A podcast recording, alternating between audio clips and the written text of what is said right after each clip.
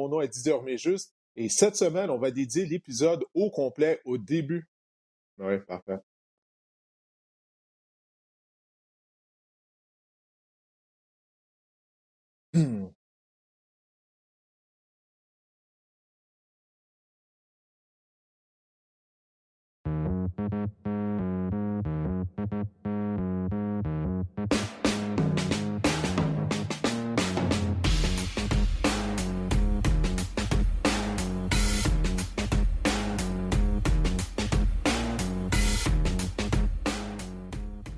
Bienvenue au podcast Sac du Car. Mon nom est Didier Juste et cette semaine, l'épisode du podcast va être consacré uniquement à la NFL, étant donné que jeudi soir à Los Angeles, ce sera finalement le début de la saison régulière alors que les Rams vont recevoir la visite des Bills de Buffalo. Peut-être que ce sera une prélude au prochain euh, Super Bowl. Alors, je vais être accompagné par euh, Meeker Guerrier afin de parler des, sujets qui retiennent notre attention, des histoires qui seront à suivre lors de la saison 2022 du calendrier régulier de la NFL. Et ensuite de ça, ben, Marc-André Chaloux va venir faire son tour afin de nous parler de fantasy football, étant donné que c'est la période des repêchages. Si votre euh, repêchage de fantasy football n'a pas été encore fait, j'imagine qu'il va être fait au cours des prochains jours, étant donné que la saison commence jeudi soir. Mais tout d'abord, on va accueillir Meeker Guerrier. Meeker, comme à l'habitude, qui est de passage au podcast afin de célébrer le début de la saison de la NFL. Puis il me semble que l'attente est longue, étant donné qu'il y avait juste trois matchs préparatoires. Il n'y en a pas eu au cours du week-end dernier. Là, ça, ça fait longtemps qu'on attend. Je ne sais pas de ton côté, mais moi, je suis prêt à ce que finalement la saison régulière commence.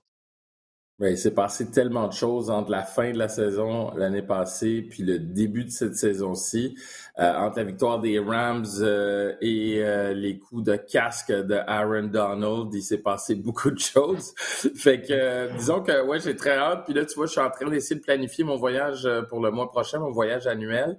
Euh, puis il y a beaucoup, beaucoup, de matchs euh, qui m'ont l'air intéressants. Je sais pas encore. Je, je sais vraiment pas. Euh, je suis en train de voir qu'est-ce qui fonctionne avec les dates. Puis j'essaie toujours d'aller voir deux matchs en même temps. mais un après l'autre, évidemment. Là, tu vas voir un match le jeudi puis le dimanche ou dimanche et lundi. ça complique un petit peu les affaires avec la Coupe du Monde cette année. fait que fait qu'un peu plus de logistique qu'à l'habitude. Mais là, on regarde peut-être pour Denver ou la côte ouest américaine, ça reste à voir. Oui, ben ça. Moi, je vais avoir euh, l'opportunité d'être à Los Angeles ce jeudi soir. Justement, là, tu parlais de la côte euh, ouest américaine euh, pour la rencontre entre les Bills et les Rams parce que j'ai hâte de voir le SoFi Stadium en personne parce qu'à chaque fois qu'on le voit à la télé depuis deux ans, ça a tellement l'air beau. Quoi, tu trouves pas que ça a l'air beau, le SoFi Stadium? Non, mais c'est parce que tu me fais regretter d'être là et de parler avec toi, Didier. Là, je suis jaloux, puis je suis comme, eh oui, il faut que tu me le mettes d'en face, que tu t'en vas à aller pour le début de la saison je t'aime rien dans le visage, comment tu peux dire que tu vas faire un voyage à NFL? Il n'y a pas de jalousie à avoir quand même. Là. Non, mais tu vas au Super Bowl chaque année. oui, mais pas jeudi. Super Bowl Chiefs 49ers. depuis le Super Bowl Chiefs 49ers et Miami, je peux aller au Super Bowl en raison de la pandémie. Donc, écoute, j'ai pas couvert un match sur place à la NFL depuis, ben, justement, depuis le début février 2020. Alors, j'ai jamais pris ça pour acquis, de toute façon, d'avoir la chance de, de, couvrir des matchs sur place. Donc, euh, j'ai bien hâte euh, d'être là afin d'assister au début de la saison régulière. Écoute, tu parlais de la saison morte qui était mouvementée? C'était très mouvementé pour Tom Brady et les Buccaneers. Brady a pris sa retraite pendant 40 jours, hein, longue retraite. Finalement, il a décidé de revenir et de prendre part à la saison 2022. Mais depuis, il a disparu pendant 10 jours lors du camp d'entraînement. On n'a aucune idée où il était. Euh, il y a des rumeurs qui circulent à l'effet que son mariage avec Gisèle Bonchen, ça va pas bien, que même qu'il n'habite plus dans la même maison, euh, lorsqu'il est revenu euh, et lors de son point de presse, euh, j'imagine que tu l'as vu, son, visage, il avait l'air vraiment d'être fatigué. Finalement, il a préparé un match préparatoire, mais ça, c'est sans parler des problèmes qu'on a au niveau de la ligne à l'attaque des Buccaneers de Tampa Bay. On a perdu Ali Marpet, le garde qui a pris sa retraite. Notre centre, Ryan Jensen, il a subi une blessure à un genou dès la première semaine du camp d'entraînement. Sa saison est terminée. On a perdu un autre joueur de ligne à l'attaque réserviste. Bref, je vais te poser la question que, je pose à, que j'ai posée à plusieurs de mes invités cet été. Est-ce que ça, moi, j'ai l'impression que ça s'enligne pour être une saison de trop pour Tom Brady. Toi, qu'est-ce que tu en penses? Écoute, je vais citer euh, notre ami qui n'est pas avec nous aujourd'hui, mais qui est euh, là d'habitude, euh, Mathieu Prou. Et je le cite, je l'ai même écrit. Euh, je ne parierai plus jamais contre Tom Brady. fait que, mais c'est difficile à dire parce que moi, j'aimerais dire oui, mais en même temps, j'ai envie de dire non. Mais avant de répondre, définir une saison de trop. Est-ce que c'est une saison où il finit avec une fiche de 9 et 8? Est-ce que c'est une saison où il finit avec une fiche de, de 10, euh, de 10 victoires euh, seulement et 7 défaites? Sais, c'est difficile à dire parce que. Le standard est haut pour Tom, Brady. Oui, puis le standard pour Tom Brady, c'est Super Bowl ou rien d'autre. C'est ça qui est, qui est incroyable. Fait que la saison de trop, ça dépend des attentes envers lui. Puis je pense pas qu'ils vont remporter le Super Bowl cette année. Je pense que c'est assez clair. Je pense pas qu'il va s'y rendre non plus. Mais s'il y a une saison où on a 12 victoires, 5 défaites, qu'on va loin en séries éliminatoires, qu'on se rend en finale de conférence, ça va être une saison extraordinaire pour Tom Brady. Puis on va dire, c'est encore le meilleur de tous les temps. C'est encore parmi l'élite de la NFL. C'est vraiment juste ça. Il faut juste qu'il soit dans cette fenêtre où on, le considère encore parmi les meilleurs et là, on va dire, OK, ça, ça valait la peine de revenir. Mais s'il fait quoi que ce soit en bas de ça, à partir de 10 victoires, seulement, je vais le mettre entre guillemets, on va commencer à se poser des questions dans le cas de Tom Brady. Euh, la saison de trop, je pense qu'il faudrait peut-être plus demander à sa femme, peut-être bientôt son ex-femme, qui sait. Euh, Sans que sa euh, réponse va être oui. Oui, que c'est une saison trop pour ben, Gisèle, j'ai l'impression. Ben, c'est ça. Moi, je pense que les problèmes personnels, puis tu sais, dans le sport, on n'aime pas ça parler dans le sport professionnel des problèmes des athlètes personnels, mais ça fait partie du métier, puis ce sont des êtres humains. Et peut-être qu'au niveau personnel, c'est une saison trop. Euh, mais écoute, je suis pas trop trop inquiet pour euh, la suite des choses euh, pour, pour Tom Brady. Mais peut-être que sa saison de la NFL, ben, il va la payer très cher, puis pas seulement en question de, santé ou d'argent. Ouais, ben, les Buccaneers, premièrement, ils demeurent une équipe talentueuse. Hein, lorsque tu regardes à toutes les positions, mis à part au niveau de la ligne à l'attaque, c'est vraiment la ligne à l'attaque qui est inquiétante, étant donné qu'on sait que Tom Brady, bon, c'est pas un carrière mobile et que, comme tout carrière, euh, ce qui le dérange le plus, c'est la pression directement dans son visage, la pression au centre. Et c'est là mm. qu'on a des blessés. On a eu Ali Marpet euh, qui a pris sa, sa retraite. Parce que moi, j'ai bien hâte de voir les Buccaneers, comment la ligne d'attaque va se comporter. Puis quand même, lorsque tu regardes les autres positions, ça demeure une équipe euh, qui est talentueuse. Parce que j'ai bien hâte de voir ça, comment ça va se dérouler du côté de Tom Brady et des Bucks. Julio est au bout du rouleau, OK? Julio a une raison pourquoi il va jouer pour sa troisième équipe en trois, en trois saisons. L'année dernière, il a marqué seulement un touché. La question, c'est de quelle façon on va l'utiliser. Mais tôt ou tard, ses ischio-jambiers vont lâcher. Pourquoi je sais ça? Parce que ça fait quatre ans que ça, que ça arrive, les blessures aux jambes de Julio Jones. Oui, mais euh, c'est pas les Patriots, c'est pas Bill Belichick, mais Tom Brady a eu l'habitude de ressusciter des athlètes qui allaient coup-ci, coup-ça. J'ai hâte de voir qu'est-ce que ça va donner. Je dis pas que ça va être extraordinaire, je dis pas que je le prendrai dans mon pool, vous allez en parler tantôt, mais j'ai hâte. C'est quand même, quand même un peu excitant, Didier. Tu, tu dis Tom Brady, Julio Jones, est-ce qu'il peut revenir? Juste une fraction de ce qu'il a déjà été. Non, tu ne comprends pas du pour Moi, non, pour moi, c'est non, pour, pour moi, c'est pas excitant. Ça fait ça fait trop longtemps que je regarde Julio Jones. Je me souviens de qu'est-ce que Julio Jones était lorsqu'il était au sommet de son art. Je l'ai vu l'année dernière avec les Titans du Tennessee. Il était plus le, même, joueur. La saison est longue, hein? 17 matchs. Peut-être qu'il va bien paraître au mois de septembre, au mois d'octobre. On s'en reparlera rendu au mois de novembre, au mois de décembre. Ah ça va dépendre de l'utilisation que les Buccaneers vont en faire. C'est ça. Si on l'utilise régulièrement, c'est, je garantis, ces gens ne vont pas tenir le coup. Ça marchera pas, ça marchera pas. Mais si on l'utilise ici et là, peut-être qu'il va connaître du succès, puis il va nous faire revivre un peu les moments qu'il nous a fait vivre euh, lors de ses, de ses meilleures, euh, de ses meilleures années, lorsqu'il portait les couleurs des Falcons euh, de l'Atlanta. Écoute, à chaque année, il y a des équipes qui participent aux éliminatoires l'année précédente et qui ne sont pas en mesure d'y participer l'année suivante. Parmi les équipes qui ont participé aux éliminatoires l'année dernière, selon toi, laquelle va connaître une saison difficile? Je vais y aller en premier pour cela. Pour moi, ce sont les Titans du Tennessee. Moi, les Titans du Tennessee, écoute, Ryan Tannehill, souviens-toi de la façon que la, saison ah s'est terminée, euh, le fiasco contre les Bengals de Cincinnati. Il a même dû avoir recours à un thérapeute sportif, enfin un psychologue sportif au cours de la saison mm. morte afin de passer à travers de cette épreuve. Est-ce qu'il a réussi à passer à travers? Je ne sais pas. Euh, mais on n'a pas de receveur de passe.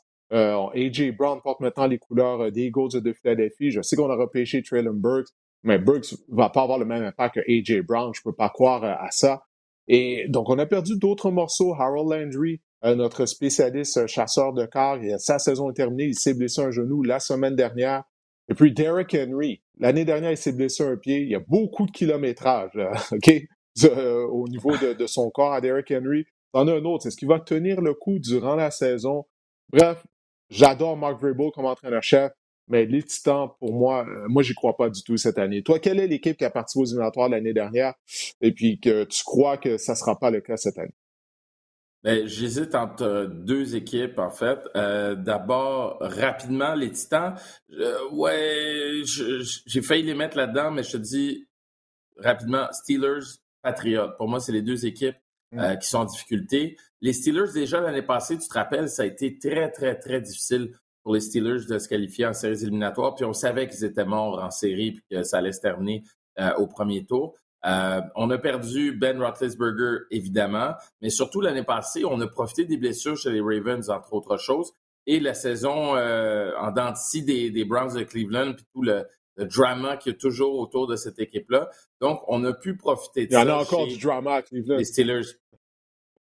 Oui, mais ça, je pense que ça arrêtera jamais. Là, cette équipe-là a un sort qui lui est tombé dessus, puis il y a quelqu'un qui veut se venger de, de l'au-delà. Mm. Euh, mais les, les, Browns, ça va être difficile, mais les Steelers aussi. Tu sais, la position de quart, euh, c'est toujours pas clair. On s'est affaibli euh, quelque peu euh, à l'attaque, mais on a toujours une bonne défensive chez les Steelers avec Mike Tomlin. On arrive toujours à gagner des matchs où on se dit ah ouais ça va être difficile cette semaine, on réussit à gagner de justesse. Donc j'ai hâte de voir les Steelers euh, cette année. Mais les Patriots de la Nouvelle-Angleterre, je sais qu'il y a des gens qui euh, font beaucoup d'espoir euh, sur Mac Jones, entre autres, sa deuxième saison. On se dit qu'il va s'améliorer. Mais tu te rappelles le match l'année passée qu'il avait gagné avec, c'était quoi? C'était trois jeux, trois passes? Puis là-dessus, c'est deux passes. Ouais, c'est deux passes réussies sur, sur trois. Puis écoute, je pense que le total de verges, c'est quelque chose comme 5. Tu sais, je, veux bien, là, mais tu peux pas être un quart dans la NFL puis jouer un match comme ça si on te met aussi haut euh, sur la liste des, espoirs ou des quarts qui vont se développer pour devenir des vedettes. Euh, Bill Belichick a plus d'un tour dans son sac, oui, mais la division est très forte euh, dans, dans cette division-là, dans la division des dans l'AFC Est. tu as les Bills, évidemment, qui sont favoris les Dolphins qui se sont améliorés. Puis même les Jets, même les Jets, imagine, euh, Didier. Non, euh, je pense qu'ils ont peut-être une... Non, pas les Jets, pas les Jets. Tu viens de parler des Browns. Tu dis qu'il y a, quelqu'un dans l'au-delà qui veut que les Browns en arrachent. C'est la même chose avec les Jets. Ils n'ont rien gagné depuis 1967. Laisse-moi finir ma phrase. Même les Jets ont une chance de s'être améliorés quelque peu. J'ai pas dit qu'elle allait faire les séries, c'est pas ça. J'ai pas dit qu'elle allait être bon puis qu'elle allait être dangereux, mais il y a une certaine amélioration quand même. Je veux dire, oui, c'est les pauvres Jets encore, mais euh, est-ce qu'ils vont finir devant les, les Patriotes? Peut-être pas, mais est-ce qu'ils vont leur donner du fil à retordre? J'ai l'impression que oui, moi, pour une raison que j'ignore.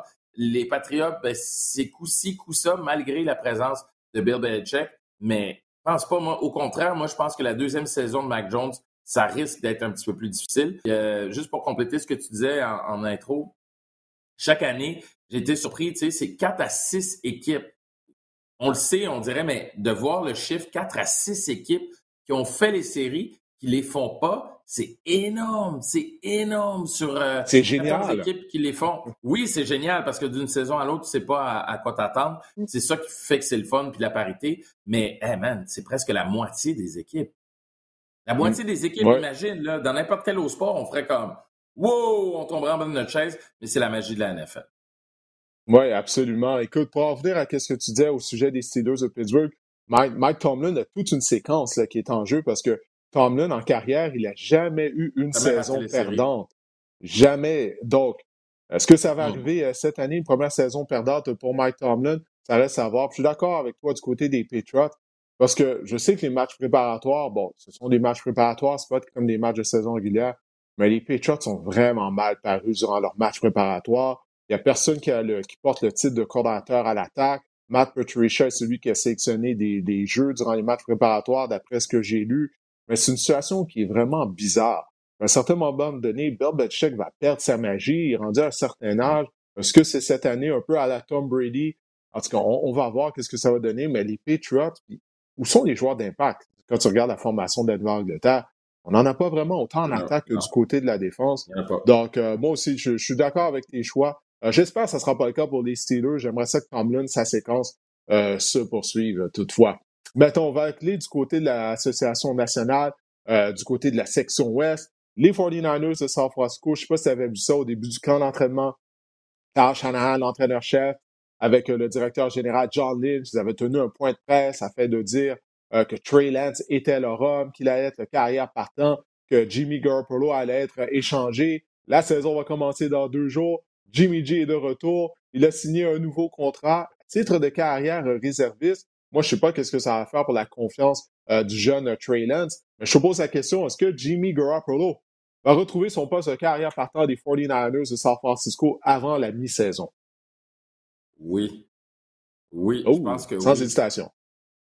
Oui, sans hésitation, parce que ben, juste la réaction de Trey Lance, puisqu'on entend les rumeurs, les commentaires sur, tu viens de le dire toi-même, Trey Lance n'est pas très content. Tu sais, as un carrière qui faisait au-delà de 24 millions de dollars. Du jour au lendemain, euh, on se dit, bon, il, va, partir, on va l'échanger, on donne le ballon, puis pow!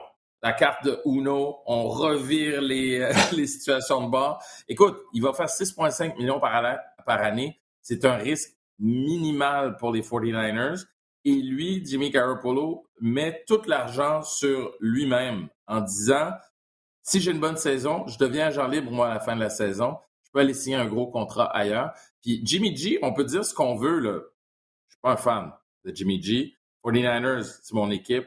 Je veux voir Trey Lance performer. Euh, on a Debo Samuels euh, qui revient. Carroll revient aussi. Ça va être intéressant. Il va avoir des cibles. Mais Jimmy G, c'est un cas arrière qui gagne.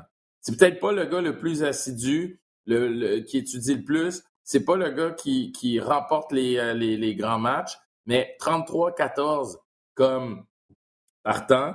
Euh, c'est un gars qui a au-delà de 60, je pense c'est autour de 68 de, de passes complétées, si je me trompe pas.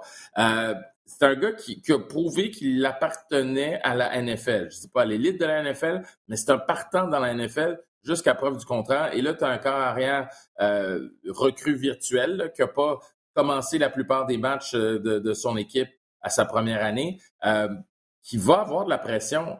Il va avoir de la pression sur Trey Ça va être difficile.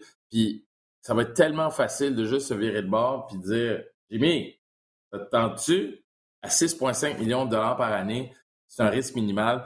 Je pense que les 49ers, euh, John Lynch, et Shanahan vont ressentir cette pression-là, puis à un moment donné, ils vont peut-être changer leur fusil d'épaule. Euh, je t'avoue que mi-saison, c'est une prédiction qui est très audacieuse, mais je pense que ça va arriver.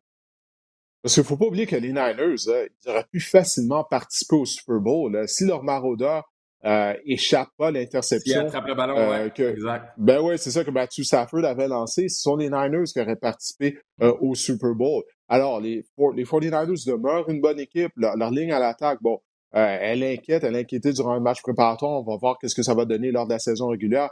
Mais à ce stade de sa carrière, Trey Lance demeure un meilleur athlète qu'il est un carrière. Il faut pas oublier que Lance, en raison de la pandémie en 2020, il a pris part à seulement un match. Okay, euh, dans les rangs universitaires, il vient de, de, de pas, d'un petit programme, mais il vient d'un niveau de football inférieur euh, du, du niveau de division 1-2A. Pour moi, c'est une question de temps. Parce que les joueurs dans le vestiaire, si Lance connaît pas un bon début de saison, les joueurs, ils savent qu'ils peuvent connaître du succès avec Jimmy Garoppolo. Tu viens d'en parler. Alors, Kyle Shanahan, il n'aura pas le choix parce que tu ne peux pas euh, leurrer les joueurs, tu ne peux pas tromper les joueurs. Les joueurs savent qui est le meilleur joueur. Donc, si Lance n'est pas en mesure de connaître du succès, Jimmy G va se retrouver au sein de la formation partante et Lance, j'imagine qu'il va beaucoup utiliser ces gens, qu'il va courir beaucoup, parce que comme je l'ai dit, à ce stade de son développement, il demeure un meilleur athlète qu'un meilleur carrière. Si tu mets à courir souvent, ça invite quoi? Ça invite la possibilité de blessure. Donc, c'est pour ça, pour moi, que tôt ou tard, j'ai l'impression qu'on va revoir Jimmy Garoppolo comme carrière partant des 49ers de San Francisco euh, cette saison, parce a une trop bonne équipe afin d'attendre après Trey Lance, afin qu'il se développe euh, en tout cas, ça, on, verra, mais c'est ce que je pense. Maintenant, tu as mentionné les Bills de Buffalo tout à l'heure lorsqu'on parlait des Patriots et de la section S de l'Association américaine. Est-ce que c'est finalement l'année des Bills de Buffalo? Ou est-ce qu'ils sont peut-être surévalués? Surévalués, pourquoi? L'année dernière, bon, Buffalo a terminé la saison régulière avec une fiche de 11 victoires et 6 défaites. C'est pas comme ça on a été dominant. On a eu un certain passage à vide à un moment donné au cours du calendrier régulier. Euh, on aurait dû gagner le match éliminatoire contre les Chiefs de Kansas City si on avait si on n'avait pas botté le, le botté d'envoi dans le fond de la zone début, qu'on avait laissé du temps à Patrick Mahomes. Quand tu regardes le calendrier des Bills la saison dernière, on a affronté une brochette de mauvais carrières. Lorsqu'on regarde ça là, de match après match, ça fait en sorte que statistiquement, les Bills avaient une, ou c'est pas la meilleure défense de la NFL.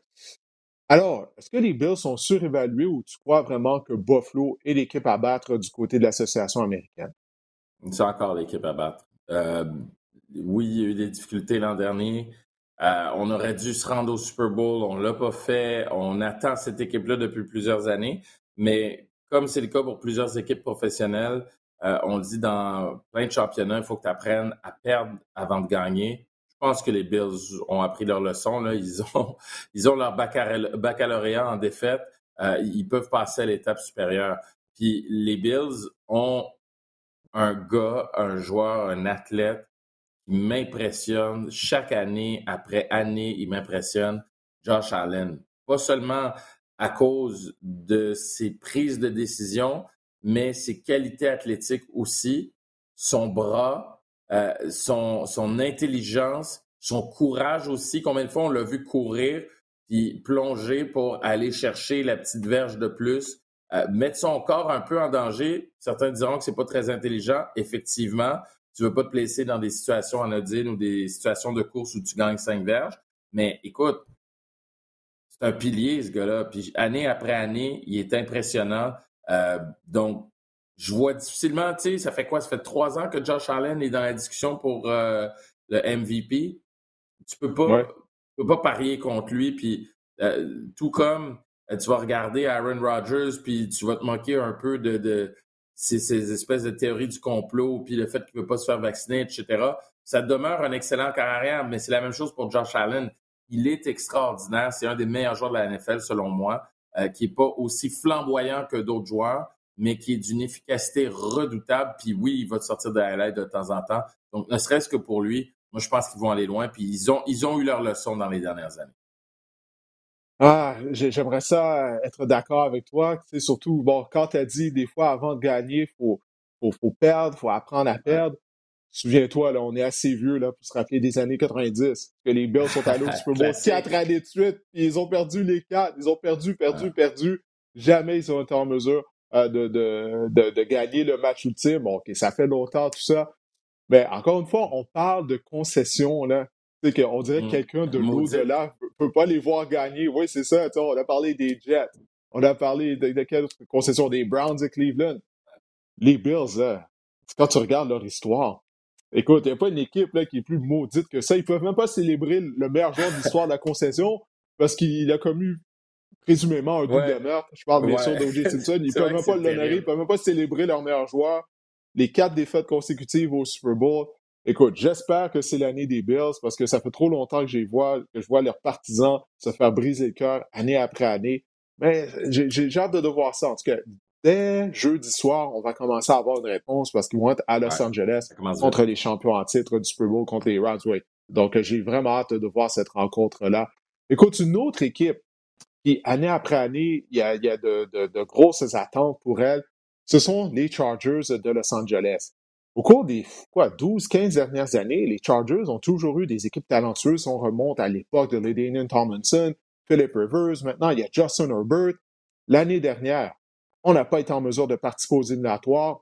Moi, je blâme l'entraîneur-chef Brandon Staley avec ses paris là, continuellement en quatrième essai. Quatrième jeu.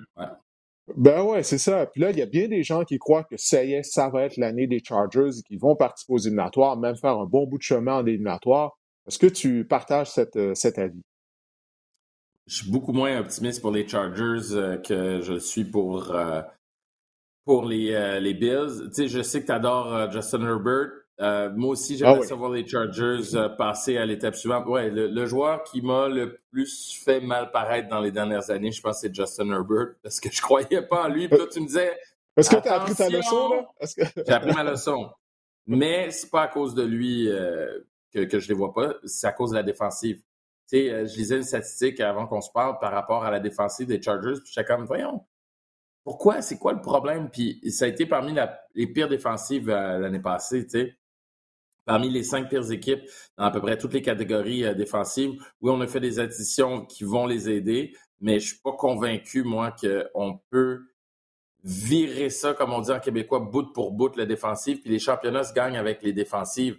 Fait que t'as beau avoir un Justin Herbert, avoir une offensive qui est euh, vraiment dangereuse, mais si t'as pas une défensive solide qui est capable de maintenir des avances et qui est capable d'arrêter justement les gros jeux adverses sur des essais importants ou des euh, trois et longs ou des, euh, des quatrièmes jeux, tu iras nulle part. Tu iras nulle part. T'as beau euh, marquer 40 points en séries éliminatoires, t'en marqueras pas 40. Qu'est-ce que tu vas faire quand le match va être sur la ligne, puis il faut que ta défensive se sorte un gros jeu, puis elle est pas capable, elle est juste pas capable parce qu'elle n'a pas le talent. C'est pas une question de structure, elle a juste pas ce talent-là.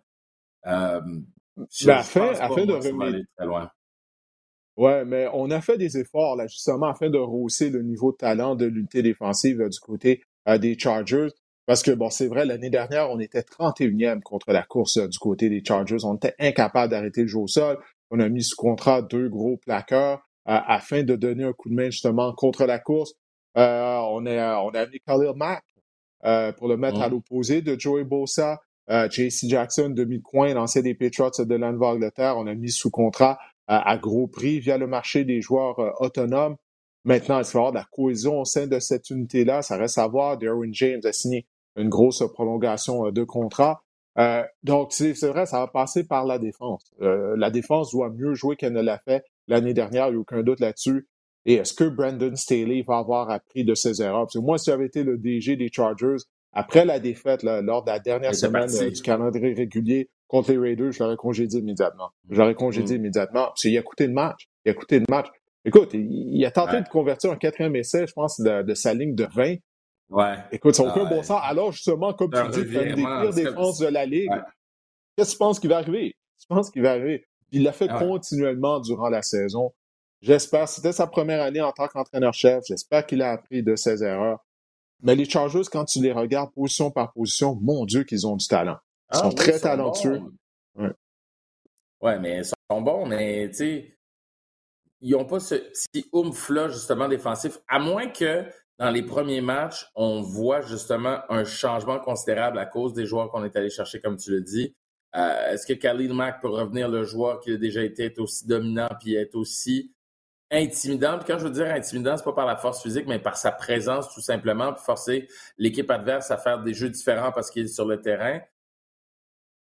On dirait que je le vois pas. Je, mais, là, Joey Bossa à l'opposé, c'est la combinaison des deux. Parce que je pense que Mac, le Khalil Mack qu'on avait vu euh, dominant en début de carrière avec les Raiders, après ça avec les Bills. À ce de sa carrière, je crois plus qu'il est ce joueur-là, mais combiné avec Joey Bosa, tu ne peux pas doubler mm. aucun de ces joueurs-là.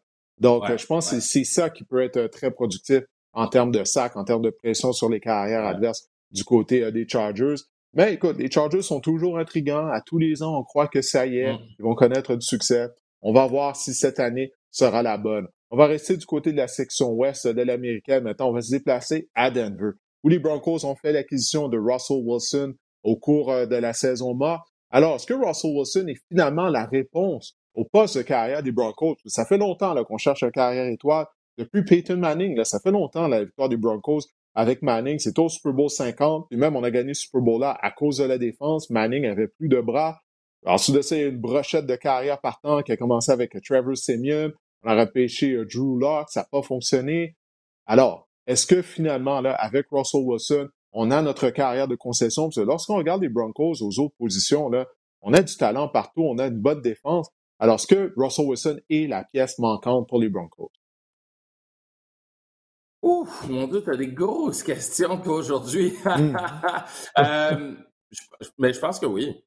Je pense que oui, parce que, euh, tu sais, je parlais de la division euh, tantôt. Est-ce que j'en ai... Non, je n'en ai pas encore parlé de, cette division-là. mais, tu sais, tu as les Chiefs, tu as les Raiders, tu as les Chargers. C'est ça, on parlait des, des Chargers tantôt. moi, je pense que ça va être une, peut-être la division la plus difficile cette année. Russell Wilson, sais, tu regardes la qualité des quarts arrière dans cette division-là, c'est difficile de choisir une équipe là, qui va sortir de là loin en avant ou qui va euh, moi, j'ai de la difficulté à, dire qui va remporter cette, cette section-là. Les Chiefs, chaque, chaque année, euh, t'es pas certain, tu te dis euh, ouais, ils vont, ils pourraient gagner cette division-là, puis même si ça va mal, comme l'année passée, peuvent revenir pour avoir une série de, victoires qui vont les mettre en position pour terminer en, tête de la, de la section. T'as les Raiders qui, de, à LA, ben, font un tabac. Euh, ça va bien, cette équipe-là, malgré ce qui s'est passé avec euh, John Gruden. Tu sens qu'il y a quelque chose qui se passe dans cette équipe-là. Euh, ensuite, tu as ben, maintenant Russell Wilson qui arrive dans cette division-là. Euh, peu importe où tu te tournes, puis les Chargers, on vient d'en parler, tu as des bonnes équipes. Fait est-ce que c'est ce qui va aider les Broncos à l'emporter, puis à passer à l'étape suivante, puis en faire une équipe qui est vraiment une menace pour toutes les équipes de la NFL. Moi, je te dis, s'ils battent les Chiefs, je, vais je pense que je vais être convaincu. Parce que tu as un corps qui est capable de faire des choses extraordinaires, qui n'est plus le même homme, évidemment, parce que tu vieillis dans la NFL ben, euh, là, là, ma question, Maker, là, là, là, ma question, est-ce qu'il est encore capable de faire ces jeux-là extraordinaires? Parce que ces jeux-là, il les faisait avec ses jambes. L'année dernière, écoute, Russell Wilson a gagné seulement 183 verges au sol. Ça, c'est le plus bas total de sa carrière. Et Wilson, il n'a pas bien joué depuis la première moitié de la saison 2020, lorsqu'on disait, wow, il va être le joueur par excellence de la NFL. Les Seahawks et Wilson ont mal terminé la, mm. la saison 2020. L'année dernière, on sait, on a raté les éliminatoires du côté des Seahawks. Russell s'est blessé un doigt, mais avant ça, c'est pas comme s'il jouait mieux. Russell Wilson va avoir 34 ans au mois de novembre. Donc, il n'est plus le même athlète. Son bras est encore fort, encore puissant, mais c'est au niveau de ses jambes. C'est un carrière avec un petit gabarit. S'il n'est pas capable de faire des jeux avec ses jambes, ben c'est ça. Est-ce qu'il peut connaître du succès? C'est pour ça, moi, j'ai vraiment des, gros doutes euh, sur l'impact que Russell Wilson va avoir euh, du côté des Broncos de Denver. Ouais, mais les, euh, les Broncos, eux, sont, sont convaincus parce qu'ils ont décidé de lui accorder un gros contrat. fait que je pense que ça va être le joueur qui va faire la différence. Ouais, puis l'autre chose à surveiller du côté des Broncos, c'est la défense qui était très bonne au cours des dernières années, mais on avait comme entraîneur-chef Vic Fangio, qui est un des meilleurs cerveaux défensifs de la NFL. Puis là, on l'a congédié, il n'est plus là. Donc, est-ce que le nouveau coordonnateur sera aussi bon que Vic Fangio? Ça, ça, reste à voir. Donc, euh, je suis pas convaincu encore que les Broncos euh, vont se sortir là, du, euh, du trouble avec la mise sous contrat de Russell Wilson. Écoute, avant de se quitter, je te pose une question, une dernière question. D'après toi, quel entraîneur-chef commence sa saison sur un siège éjectable du côté de la NFL? Oh, euh, j'en ai deux pour toi rapidement. Euh, Matt Rose à Caroline et Mike McCarthy euh, à Dallas. Pour moi, c'est les deux. En, Caroline, je pense que c'est une question de temps. Je veux dire, il se passe rien en Caroline. ça, ça marche juste pas. puis Mike McCarthy, pourquoi? Ben parce qu'il est entraîneur à Dallas. Puis euh, tu as, euh, un propriétaire qui est très, très, très impatient. Euh, puis si ça fonctionne pas, puis on n'a pas une bonne saison, déjà qu'on l'ait laissé la saison dernière, puis on a pu se reprendre, euh, c'est correct, mais c'est pas assez pour un marché comme Dallas. Euh, puis avec un gars comme Jerry Jones derrière ton épaule qui regarde ce que tu fais constamment, qui te pose des questions, ça, ça raccourcit des carrières, même si Mike McCarthy est un entraîneur intéressant, je vais le dire comme ça, euh, je pense que lui et Rule, euh, ça va être très, très difficile. Je pense que ça va être un concours entre les deux euh, qui, va, qui va sauter le pas. Écoute, c'était les deux choix que j'avais, Matt Rule et Mike McCarthy également.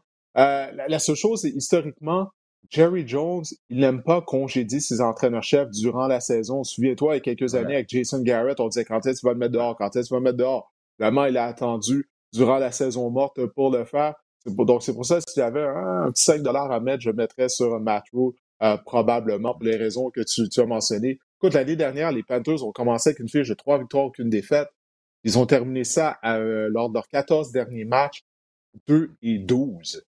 OK? Alors, on va voir si Baker Mayfield va pouvoir euh, leur donner un coup de main. Ouais, c'est très laid, mais il y a du talent quand même du côté des Panthers de la Caroline. Je peux voir les Panthers ah, terminer peut-être avec une fiche de 9 et 8 ou 8 et 9, puis que Matt soit en mesure de sauver son emploi. Du côté des Cowboys, faut pas oublier le nom de Sean Payton. Sean Payton, il est chez lui.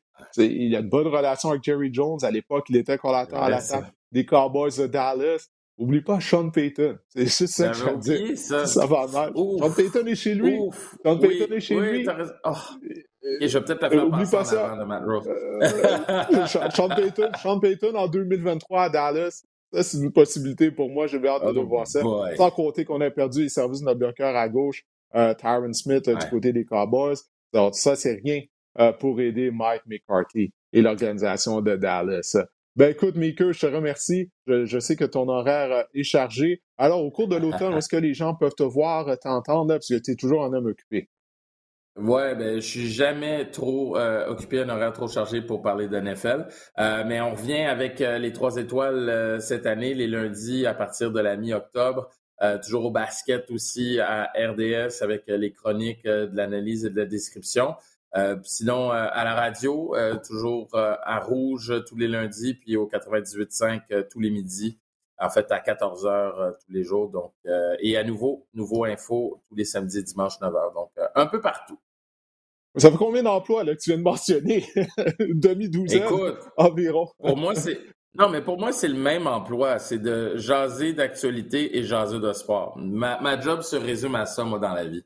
Je suis un communicateur ben, professionnel ouais, non, c'est ça que ça dit sur ta carte d'affaires, communicateur professionnel. Ben écoute, Miku, je te remercie de ton passage au podcast. La saison ne fait que commencer. On va avoir l'occasion ah de discuter un peu plus tard. J'ai bien hâte de voir là, la prochaine fois qu'on va se parler, qu'est-ce qui va être arrivé avec les différents ah, sujets qu'on vient d'aborder. Allez, passe une bonne journée, puis on se reparle. Salut, Miku. Alors, on va maintenant se tourner euh, du côté du fantasy football en compagnie de Marc-André euh, Chaloux. Ce ne sont pas les sujets qui manquent. Là, on aurait pu parler, on aurait pu continuer la conversation pour une autre heure minimum en compagnie de Meeker, mais bref, il y a 32 équipes. On ne peut pas parler des 32 équipes euh, du côté de la NFL. Et pour ce qui est du fantasy football, c'est la même chose. On ne pourra pas parler de tous les joueurs, mais c'est la période de repêchage. Il y a bien des gens qui ont tenu leur repêchage fantasy football au cours des derniers jours. Ça a été le cas pour toi. Il y a certains joueurs là, que tu as vraiment aimé, que tu as repêché au sein euh, de ton équipe de fantasy football. Alors, euh, parle-nous de ça, Marc-André. C'est la période de l'année que nos blondes préfèrent aussi. On n'est jamais à la maison durant une semaine pour euh, repêcher nos joueurs de fantasy football. Je veux commencer par Alvin Kamara. Je, je me suis surpris à repêcher Alvin Kamara. Pourquoi? Surtout sur la plateforme Yahoo. Et Alvin Kamara vient au 17e rang. Euh, sur Yahoo. Et je me dis, 17e rang, c'est vraiment loin pour Alvin Kamara. C'est un joueur qui touchait au ballon en moyenne 22 fois par match la saison dernière. C'est bon pour le troisième rang dans la NFL. Et pourquoi, je me suis posé la question, pourquoi Alvin Kamara était si loin dans les, euh, dans les classements sur Yahoo?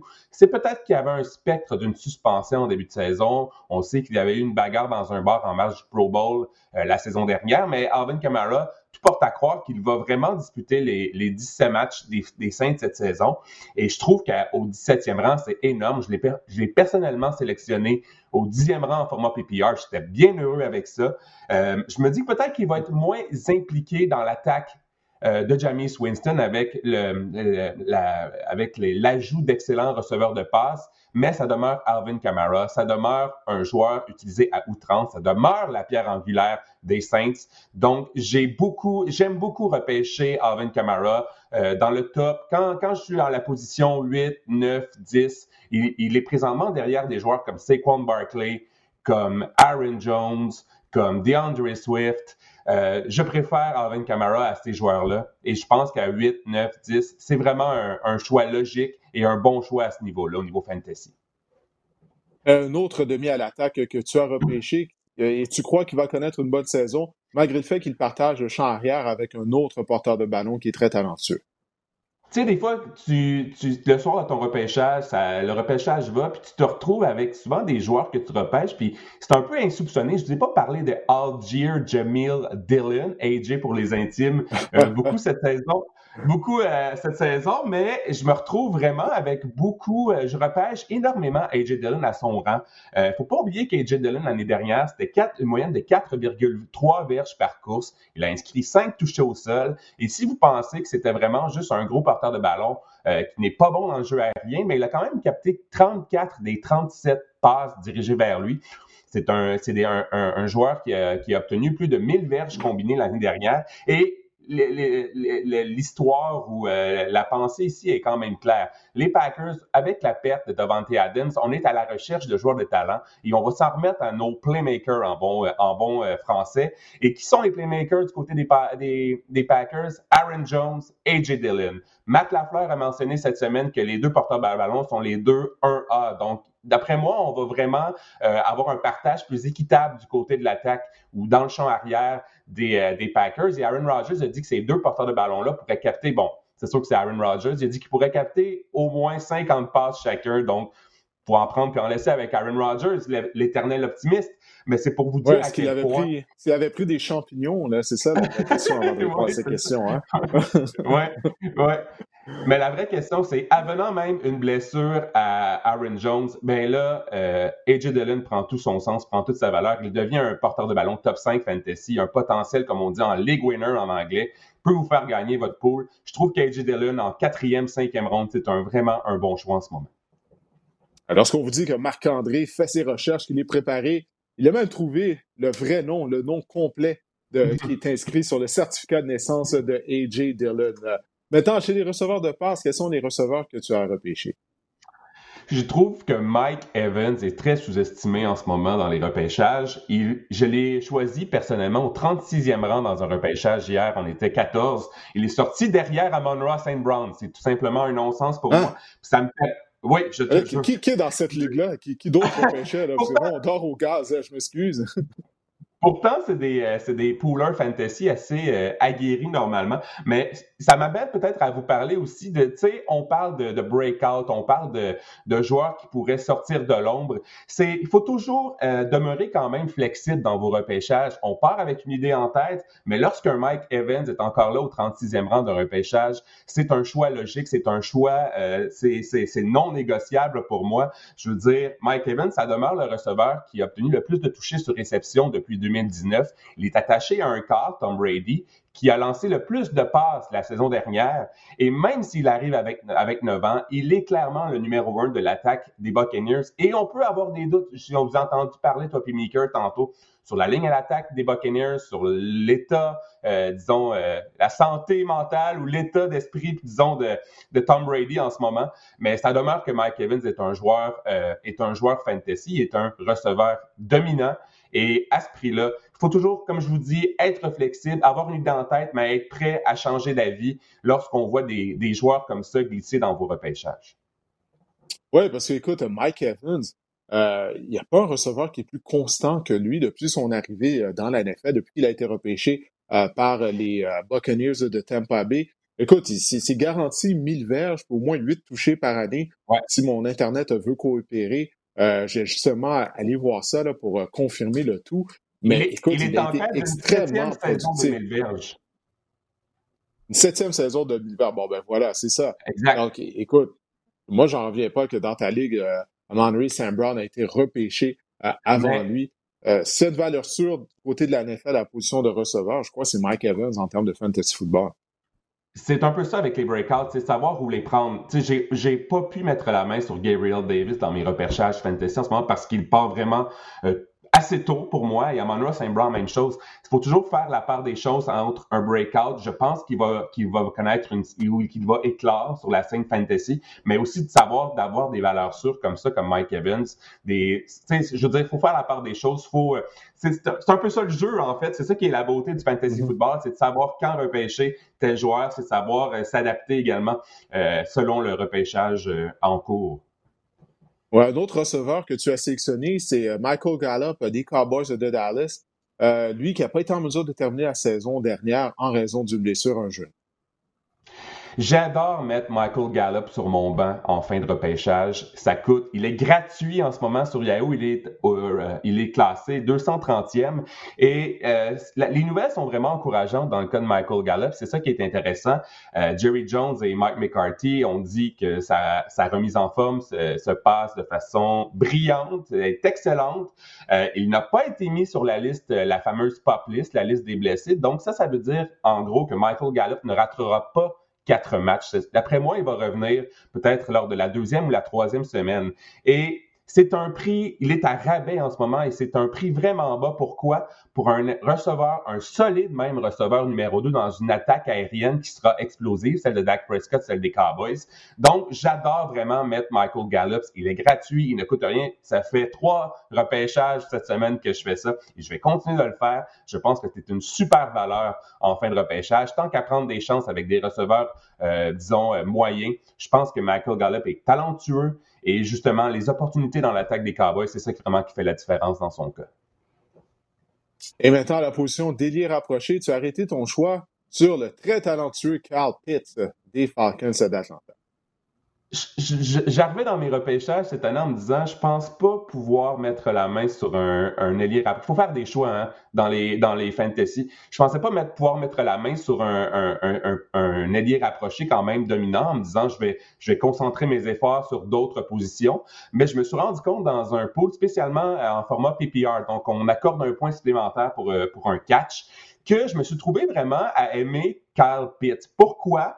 Spécialement en format PPR, parce qu'il traîne parfois en fin de troisième, début de quatrième ronde. Et lorsqu'on arrive dans le groupe de receveurs où ce que j'ai repêché Carl Pitts à la place, on parle de Terry McLaurin, mais ça m'intéresse pas vraiment. Juju, je sais pas trop non plus. DJ Moore, je suis pas un fan malheureusement. Que ce soit Baker Mayfield, que ce soit Teddy Bridgewater, Bridgewater, que ce soit Sam Darnold, je demeure quand même sceptique envers euh, DJ Moore. Et lorsqu'on regarde les porteurs de ballon pris dans, dans, dans, dans ces eaux-là, Eli Mitchell, euh, j'étais comme pas convaincu. Travis Etienne.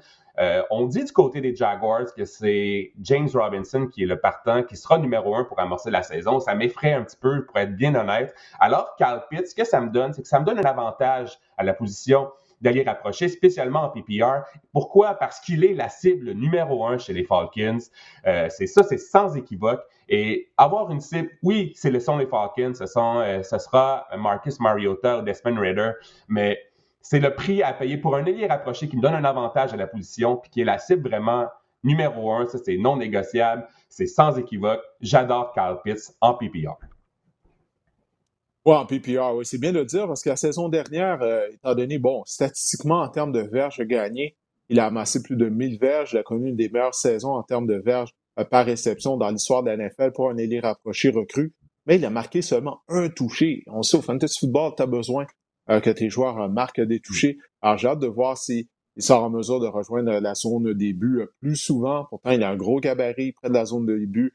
Euh, écoute, il devrait être productif. On dit lui que c'est un ailier rapproché, mais c'est réellement un receveur format géant, un Carl Alors, euh, mais j'ai hâte de voir ça s'il peut inscrire plus de touchés euh, cette année. Bon, ben écoute, Marc-André, la prochaine. Ouais, ça devrait. Ça devrait en théorie. On, va voir ce que ça va donner. Marcus Mariota au poste de cas, ça m'effraie un peu, mais bref. On va commencer à avoir des réponses au cours des prochains jours, puisque la saison régulière va commencer Jeudi soir, bien sûr, le premier match de la saison régulière sera présenté sur les ondes de RDS. Ce duel entre les Bills de Buffalo et les Rams de Los Angeles. C'est la prochaine fois qu'on va se parler, Marc-André.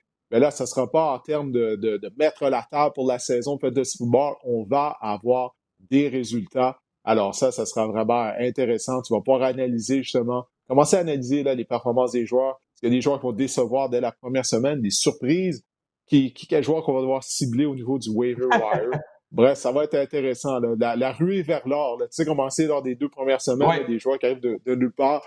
Là, tout le monde essaie de, mettre la main sur eux. Alors, j'ai bien hâte de voir qui seront ces joueurs. On va avoir la chance d'en jaser, toi et moi, la semaine prochaine. Alors, pour les gens qui ont regardé euh, le podcast ou qui le téléchargent à toutes les semaines, j'espère que cet épisode du podcast euh, Le Sac du Car euh, vous a plu et on se reparle la semaine prochaine.